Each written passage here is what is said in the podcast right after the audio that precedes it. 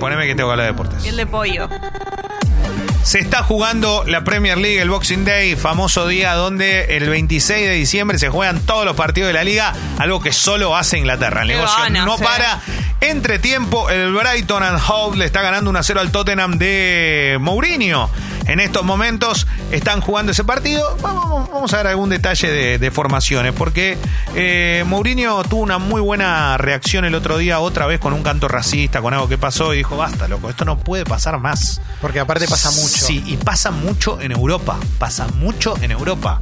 Todo el tiempo. No se detiene. Entonces es como que no, evidentemente no, no, ni las máximas figuras y los máximos protagonistas pueden evitar que esto siga ocurriendo, ¿no? Con estos salame que van a las canchas que No, se creen que hacen, que, que- que son distintos. No, digo, no lo pueden impedir, pero está bueno que esas figuras se expresen de esa manera. Porque digo, que salga No. Mourinho es como. Tal cual, bueno. tiene, tiene que estar, así que por eso, por eso lo marcamos. Eh, eh, bueno, estoy viendo ahí, este equipo, el Brighton, es el que el dueño de pase, del pase de Alexis McAllister. Ah. McAllister que está en boca, pero que debería volver a este club, Sí. eh, o por lo menos eh, ir por primera vez, porque todavía no ha ido, pero su pase pertenece a este, a este equipo. Leo, Ahí, en el- el banco está Neal Maupay, que tiene, que es francés, pero es argentino, sí. ¿El padre es el manager? Eh, El- no, el- el que lo... no, no, no, no, No, no, nada que que si ver. lo lleva él, no, no, tiene Nada representante y Ah, todo, mira. pero obviamente que Se está debe ligado, meter. Al, está ligado al deporte, está claro. Foyt, Lo Celso y Lamela, los tres en el banco de suplentes, Mourinho y su amor por los jugadores argentinos después de que se fue del Inter. Eh, una cosa increíble.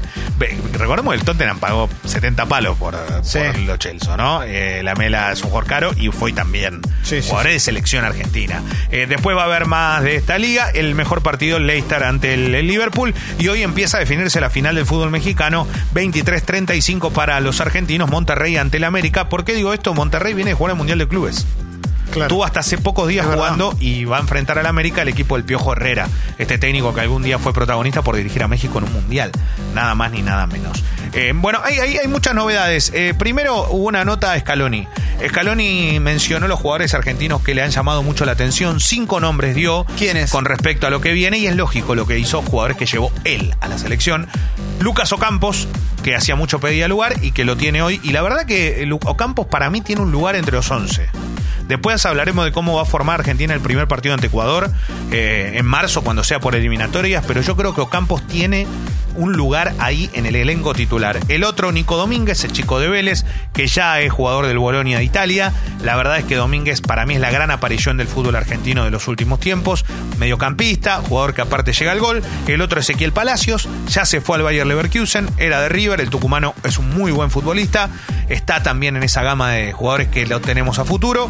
Y el otro es Lautaro Martínez, lógico, hoy en Mendoza, pasando después de las Navidades, pero eh, figura en el Inter de Italia. Y el último, Nico González. ¿Quién es Nico González? Un chico que estaba en Argentinos Juniors, que fue vendido al Stuttgart de Alemania, juega allí, el Stuttgart ha descendido, donde juega Scasibar también, juega en la B de Italia, pero un detalle, cuando entró en la selección lo hizo bien. Con una cosa que es muy eh, habitual de Lionel Messi. Si a Messi le gusta cómo jugás, te la da.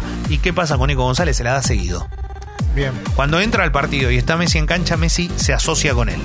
O sea que es un chico que juega delantero, que no tiene tanto nombre, pero que tiene buenas posibilidades. Me ibas a preguntar, Te Clara. quería preguntar por el partido ayer de. Sí, de los- de lo- de el los Lakers. clásico. Cuatro, cuatro derrotas consecutivas de los Lakers. Sí, ¿eh? pero ayer jugaron el clásico los Clippers ante los Lakers. Kawhi Leonard fue la figura y se terminó en el final en un partido que todo el tiempo fue igualado. Sí, y le hicieron una tapa a Lebron que no se puede creer. Pero jugó muy bien LeBron, ¿eh? Eh, LeBron sigue jugando como si tuviese. Eso es increíble. Un tipo que, no sé, 30 y, debe tener 35. 34, ah, ya, por ahí. 34, ¿Ya 35. está en retirada, Lebrón? No es que- está en retirada. No, no está en retirada, pero tener ese nivel, o sea, el tipo realmente da la cara por el equipo, es Es figura, grosísimo. obviamente siempre es figura, pero Kawhi Leonard está en un momento increíble, Igual. viene de salir campeón con Toronto y hoy jugando para los Clippers, cambiando de club en club, está demostrando que esta franquicia le cae bien. La casaca de los O Clippers sea, es todo. No. con Qué la letra onda de, de- de banda latina. ¿Viste eso, Mauro? La casaca de los Clippers con la tipografía Muy No buena. se puede creer. Hermosa. espectacular, ¿eh? Pensemos que es el, Muy eh, buena, es el famoso equipo de la ciudad que no logra los títulos. O sea, el Pero otro- ahora tiene grandes jugadores. Claro, el otro es mega campeón, siempre ha tenido jugadores, entre ellos a uno de los mejores de la historia. Magic Johnson fue emblema de ese equipo. De los Lakers. Ha- claro, y ha tenido históricamente una franquicia súper poderosa que se mantuvo durante tanto tiempo y que aparte de eso es el gran atractivo de la ciudad. Los Clippers que hicieron, dijeron, ¿cuál es el jugador que hay que traer para ganar? Y el que hay que traer es Kawhi Leonard, que no se fue bien de los Spurs, pero que fue campeón, que fue campeón con eh, Toronto y que ahora llega a los Clippers como para tratar de lograr también un título en el equipo que no gana. Esto es así, entonces está buenísimo que ocurra. Fue en el final, la verdad es que la, la rompió el exjugador de los Spurs con un detalle. Esto que decís de las camisetas le ha cambiado por completo el logo. A, a los Clippers. Eh, Cambian todo el tiempo, Cambian ¿eh? todo el tiempo, pero viste que los Lakers mantienen el estilo. O sea, Sí. Y los siguen, siendo, también, ¿no? siguen siendo los Lakers. Los siempre mantienen como esa Sí, tipografía medio cuadrada. Se va modernizando, Sí. pero también hay que decir que esto es algo totalmente distinto. Bueno, eh, eso en cuanto a, a- a la NBA, una NBA que es muy competitiva porque tiene dos jugadores buenos por equipo prácticamente. Eso es lo que hizo que hasta el día de hoy no se sepa quién puede llegar a ser el próximo campeón, o si uno puede apostar, pero no hay un equipo como fue en algún momento Golden State, que todos sabía que con esa cantidad de jugadores era obvio que iba a ganar, o por lo menos eh, tenía las grandes chances. En algún momento lo pudo frenar los Cavaliers, ¿no? Sí, Cuando eh, fue la, la gran epopeya, creo yo, de LeBron James en, en su momento. Eh, bueno, se viene la fiesta de Suárez, decías recién, con, con los invitados y todo.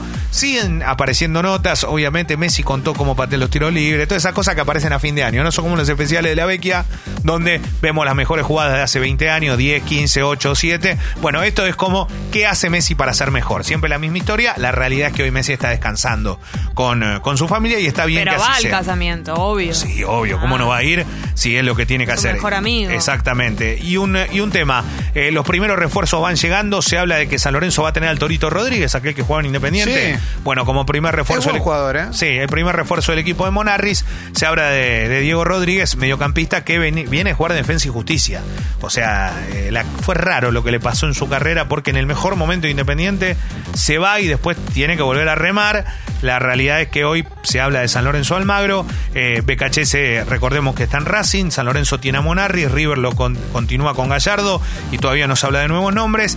Y entre esas cosas, Boca sigue esperando la firma o no de Miguel Ángel Russo, quien se va a transformar en el nuevo técnico Ceneice y, y sin dejar de lado que en Independiente Pusineri ya se hizo cargo del equipo y está delineando lo que va a ser no solo la pretemporada, sino también algún refuerzo, algún jugador que le interese. Lo que dijo Pusineri es, vamos a darle rodaje a algunos chicos de inferiores que hasta acá no venían teniendo lugar.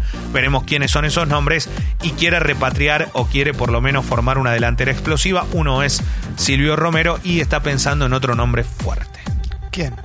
fuerte, Gracias, Leo. fuerte.